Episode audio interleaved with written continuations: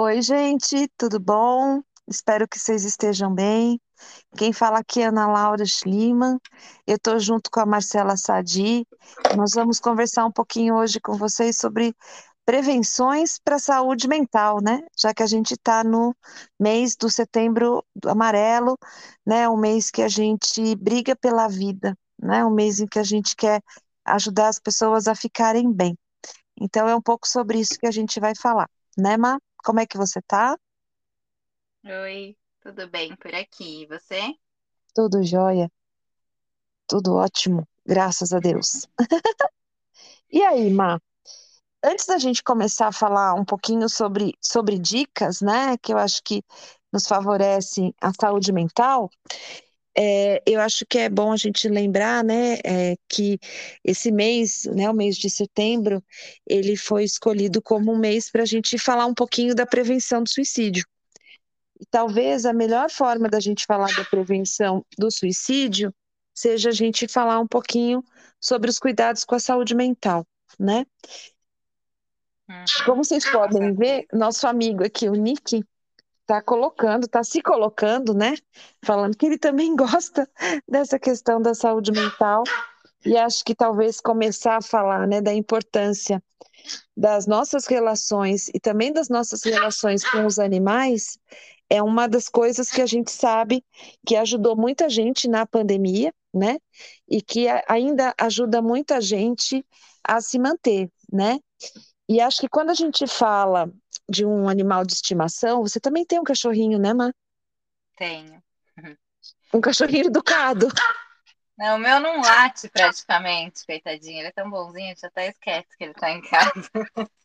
Nossa, eu vou mandar o Nick para fazer um curso com ele. Nick não, não passou nessa aula, né? Ele late o tempo inteiro. Dizem as pessoas que quando eu não estou por perto ele não late, né? Então, eu já passei da fase da braveza, de dar bronca, e agora eu aceito como um ato de amor. Ele fica, ele fica latindo para saber que eu estou aqui, que ele me ama, né? É, ele quer atenção. Sem dúvida. O meu vem então, pro colo. Vem pro... Ah, olha só, o Nick não curte muito colo. Né? É. Ele só quer conversar, ele é sociável. É né? falante. Falante, né? Mas agora você vai deixar a gente conversar um pouquinho? Não, ele disse que não, mas vamos lá. Então, acho uma coisa importante, né, quando a gente fala, é, vou começar por aí, da, da importância da gente talvez ter um animal de estimação, né, um pet, hoje uma, uma condição que realmente muitas pessoas têm, né, que é, que é lidar com o animal dentro da sua vida, eu acho que as coisas que a gente chama, né, o que o animal chama para nossa saúde mental é realmente a relação de cuidado, né? É, via de regra, um, um animal cobra muita coisa da gente, né? Ele cobra atenção, como a gente está falando, ele cobra cuidado, enfim, ele cobra vida, né? O tempo inteiro ele está cobrando vida da gente. Então, acho que poder ter um, um, animal de estimação e essa relação com ele é algo que também é bastante, bastante positivo, né? Claro, não é a nossa única forma de manter ou de cuidar da nossa saúde mental, mas é uma forma também importante, né? Hum. Eu te proponho hoje que a gente faça um jogo. Eu falo uma, você fala outra. Que tal? Para ser diferente. Combinado. Vamos lá. Bora lá. Já fiquei com os pets. Qual é a sua dica? Ah, eu acho que só, só que eu lembrei desse negócio dos pets, eu acho que o fato de você estar tá cuidando, estar tá empenhado é, em, em estar bem, em fazer algo útil, em fazer algo bem, funciona tanto com pet quanto com outras coisas, né? Tem gente que, que cultiva plantas, que faz a sua própria horta, tem pessoas que fazem trabalho voluntário, enfim. É, eu acho que tem várias formas que aí você está é, se cuidando por meio do cuidado com outra pessoa ou algo, né? Pois é, você me traz duas coisas aí, ó. Eu falei que a gente ia fazer um ping-pong e eu vou dar uma completada no que você fala. Eu já barrei esse ping-pong de cara, né? Não falei outra que complementar. então, mas eu posso ser cara de pau, então lá vou eu de novo. Então, eu acho que quando você fala, né, da gente, da gente servir, né? A uhum. importância do servir. Talvez cuidar de um pet que nos dá um retorno, evidentemente, né? Ele tira muitas vezes a gente da solidão. Uhum. É, essa necessidade da gente cuidar, eu acho que nos tira do nosso egocentrismo e de muitas vezes nos tira do nosso egoísmo. Então, eu acho importante quando você foi colocando, né, da gente ter um trabalho voluntário, da gente trabalhar para o outro, que pode ser uma instituição, pode ser um vizinho, pode ser uma pessoa idosa que mora no nosso bairro, né? Eu acho que talvez uma das grandes coisas que dá um sentido muito grande da nossa vida é realmente a gente poder cuidar, né? E cuidar do outro, quer seja esse outro cão, como você falou. Eu acho que é importante a gente pensar nas plantas também, né? Como um uhum. fator de saúde mental. É um fator protetivo, né? De Sim. estar com a natureza, de cuidar da natureza, né? De cultivar. Pena que a gente não, não tem imagem, né? Porque senão eu gostaria até de mandar para vocês é, essa coisa que você fala de planta. Eu sou apaixonada por orquídeas. Uhum. E como eu moro numa casa, cada vez que alguma orquídea minha perde as flores, ela vai para uma árvore, ela vai para um, um canteiro, né? Onde essa orquídea brota outra vez. E aí, se você me permitir, acho que amanhã eu vou te mandar uma foto de uma orquídea amarela muito bonita que floriu praticamente é. inteira essa semana. Manda, né? a gente pode colocar no Instagram para quem tiver curiosidade de ver no nosso Insta, né? Eu vou mandar. Eu vou mandar porque eu estou muito apaixonada por ela. né? E eu acho que assim é interessante porque ela foi colocada num vaso, ela perdeu todas as flores, ela ficou num vaso. E como a natureza é linda, né? Como a nossa, a natureza também nos ensina a cuidar da nossa saúde mental. É, ela criou raízes por fora do vaso, no meio do vaso, ela brotou com, com flores muito maiores do que ela tinha, né, quando ela chegou aqui em casa. Então, eu acho que isso também é um jeito da gente aprender a ter saúde mental. Né, entender como o nosso afeto, porque eu vejo dessa forma, né? O meu cuidado com ela, o meu respeito por ela, é, de entender a vida dela, né? Como é que a vida dela funciona, como é que a vida dela precisa de cuidado, fez com que ela me presenteasse, se tornando uma das orquídeas mais bonitas que renasceu aqui na minha casa. Então, eu tenho falado com ela todo dia, né, desde que ela começou esse processo de brotar. E agora partilhando, né, assim, uma outra coisa de saúde mental, pelo menos para mim, eu preciso fazer umas reformas aqui em casa, porque uma casa gostosa, né? Uma casa aconchegante também nos favorece essa, essa saúde mental. E eu fico pensando que eu não tenho coragem né, de tirá-la e eu vou precisar pintar. Estou aqui estudando, procurando na internet como que eu posso cuidar dessas raízes, né? Então, acho que são, são pequenos gestos que fazem toda a diferença na nossa vida, né? É uma vida, né? É uma vida que está aí e da qual a gente também tem que cuidar, porque de alguma forma ela está cuidando da gente. É verdade. Vou mandar foto para você amanhã, pode deixar. Pode ser? Sua, toda sua. É, eu acho que uma coisa que é, eu tenho muita dificuldade, tem que ficar me policiando, e eu vejo que muitas pessoas têm dificuldade, é super importante, é a gente reservar momentos na rotina para atividades que dão prazer e não só atividades que são úteis ou que são necessárias de serem feitas, né? A gente vive numa Sim. rotina muito doida, muito cheia de exigência, e aí as coisas que a gente gostaria de fazer por hobby ou é, por interesse, por curiosidade, por paixão, acabam ficando sempre para segundo plano, né? Isso é super importante para a saúde mental, a gente ter pausas na rotina para atividades que façam bem para a gente, que a gente gosta, que dão prazer. É, eu acho que você levanta aí uma, um tema que é a, a necessidade do lazer, né? Sim. Eu acho que isso que você fala desses momentos é a gente se permitir o lazer, né? O ócio criativo, porque a gente realmente precisa desses espaços, senão a gente não consegue é, oxigenar a nossa, a nossa vida psíquica, né? A gente não consegue trazer e até criar possibilidade para ver algo novo, né? Porque o tempo inteiro você tem que ser produtivo, o tempo inteiro você tem que ser uma pessoa que dá conta, dá conta das coisas, e às vezes a gente esquece dessa, dessa necessidade, né? Da gente ter esse, esse refresco, esse momento em que a gente vai fazer alguma coisa ou não vai fazer nada, né? Que não seja só pensar ou viver um momento que seja um momento importante. Bem lembrado, querida, bem lembrado. Assim como eu acho que a gente tem que lembrar também, né, na, no ping-pong, da nossa vida como um todo, por exemplo, dormir, descansar, né? Isso também é saúde mental. A gente é, se dedicar a, a, a, cuidar do nosso corpo. Né? A gente fica vendo, nós combinamos que a gente vai conversar em algum momento, né? mas outras datas se colocaram mais prementes. É, por exemplo, o dormir, o quanto que ajuda na manutenção do nosso peso, o quanto que dormir né, ajuda na nossa saúde mental, porque afinal de contas você descansa. Então, acho que são, às vezes a gente dá conta né, das nossas necessidades fisiológicas, é muito importante para a gente manter nossa saúde mental. E a gente vai passando outras coisas na frente, né? Ah, então eu acho que agora eu deveria ter oito horas para dormir. Ai, mas eu tenho que assistir aquela série. Eu tenho que fazer tal coisa, né? E a gente abre mão desse horário, desse horário gostoso que é o horário do sono, né? Do, do relaxar a nossa, o nosso corpo e a nossa alma, né?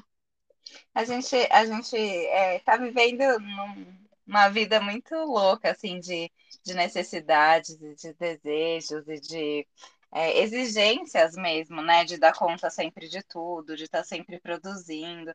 E uma coisa que eu vi uma entrevista interessante com um pediatra essa semana, e é uma coisa que eu noto muito no consultório, é que essa sobrecarga de tarefa já está começando muito cedo na infância, né? Então, tem crianças que já estão atoladas de tarefa, que não tem tempo de brincar, que passa período integral na escola, faz seis aulas diferentes. Então, o quanto que a gente está é, o tempo todo preenchendo esses, essas possibilidades de fazer o que a gente quer, de ficar no ócio, de descansar, né? E atolando de tarefas. Não, e o que é interessante, né, nisso que você está falando, como a gente se sente culpado quando a gente não está fazendo alguma coisa assim, ou quando a gente é, não coloca os nossos filhos para ter uma vida assim. Então hoje a gente tem, a criança tem que saber mandarim, tem que saber inglês, tem que com 10 anos estar tá falando tudo fluente, né? É, tem que fazer computação. Hoje eu estava discutindo na aula com os meus alunos, eles vão fazer um, um trabalho sobre Piaget. E aí a gente estava discutindo um pouco isso, né? Assim, um, os meninos que estavam conversando, eles contando da própria escola, né? Como é que eles tinham aprendido. E aí alguns deles têm irmãos mais novos, com uma diferença aí de 4, 5 anos de idade. E aí eles contando que os irmãos já estão fazendo curso de mandarim, hum. né? Que os irmãos já estão é, fazendo curso de programação como é, matéria obrigatória na escola, né? De um lado, eu acho ótimo, porque afinal de contas eles estão em consonância com coisas que com certeza a gente está precisando e a geração deles provavelmente vai precisar ainda mais. Mas ao mesmo tempo, e aí vem a pergunta, né, na, na linha do que você está falando, falei, quanto tempo os seus irmãos passam na escola? Ah, pro, seis, sete horas todo dia. Eu falei, e quando chega em casa? Ah, chega em casa tem que fazer lição. Uhum. Né? Então, assim, o moleque tem 11 anos de idade e já tem uma rotina é, de aprendizagem, né? De, de 12 horas. Eu falo, Jesus, é. isso, isso vai condicionando o nosso corpo, né?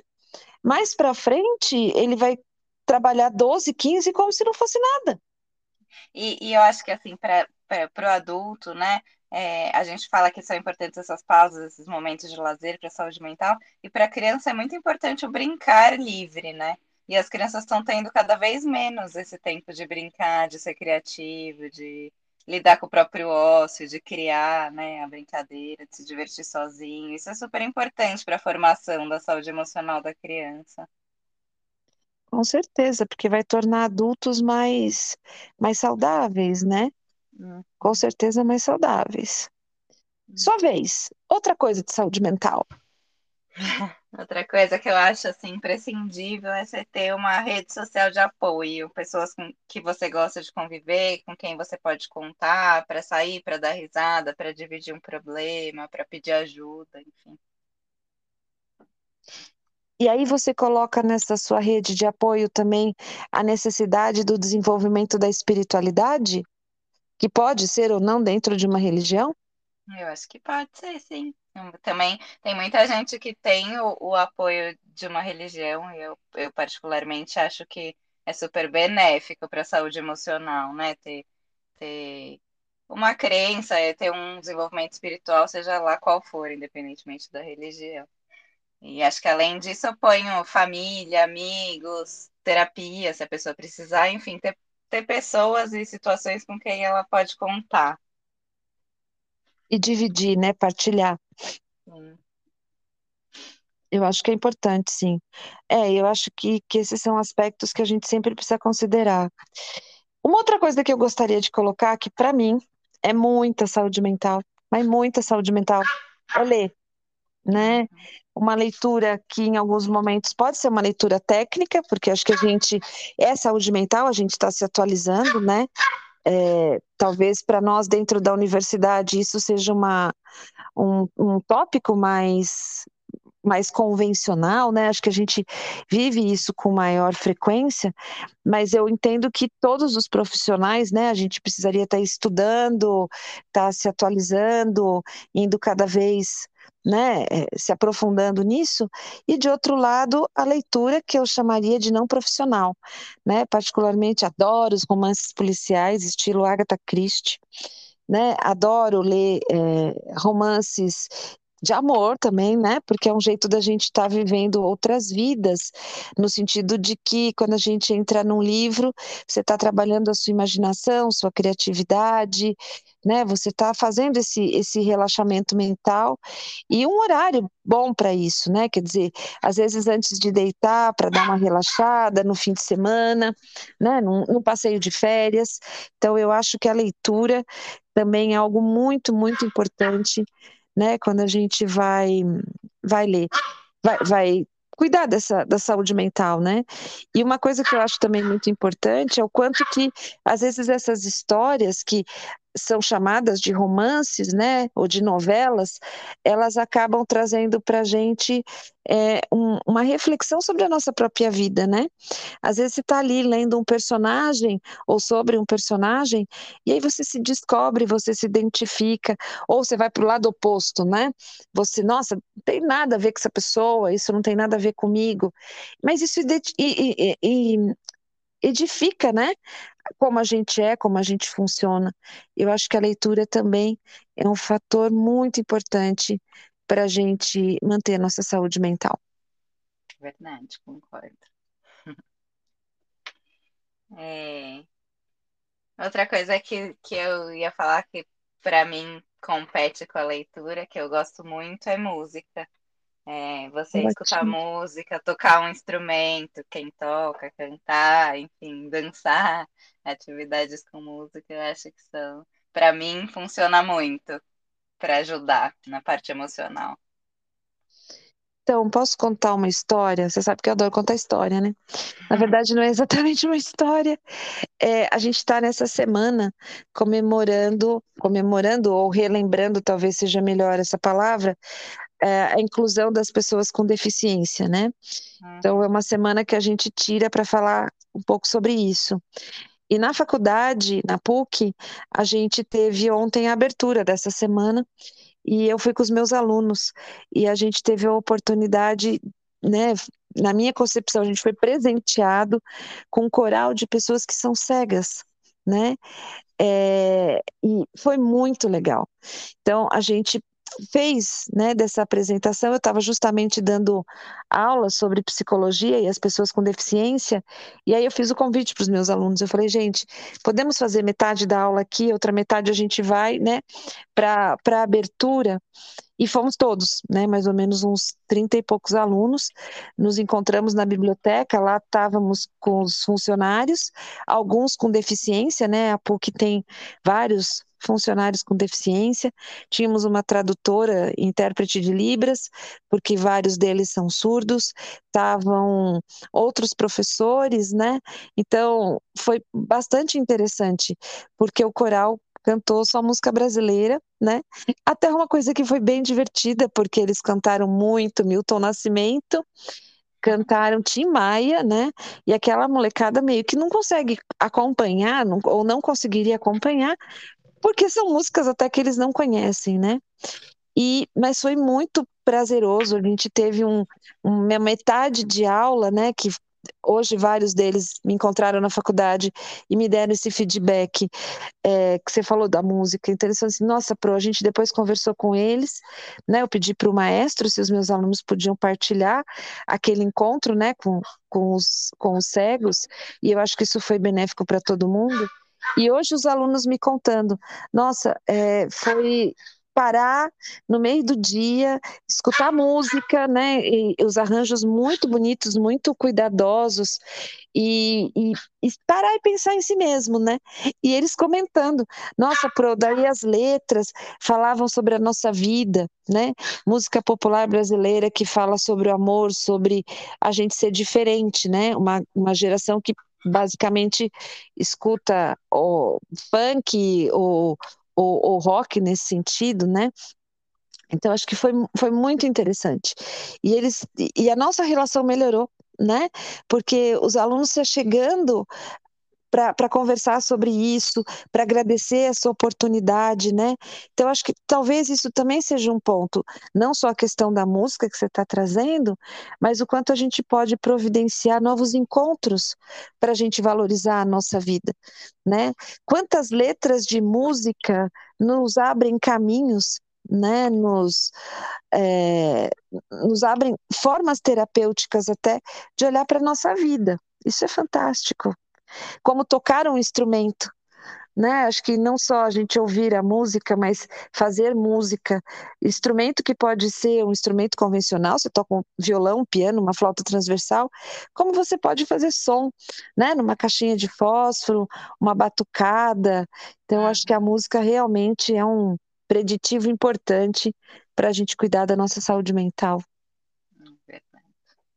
E são coisas que não garantem, garantem não, né?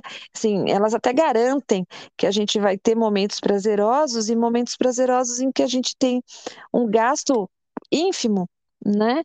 Porque você ali está tá produzindo, está fazendo, está criando esse, esse ambiente, esse repertório, né?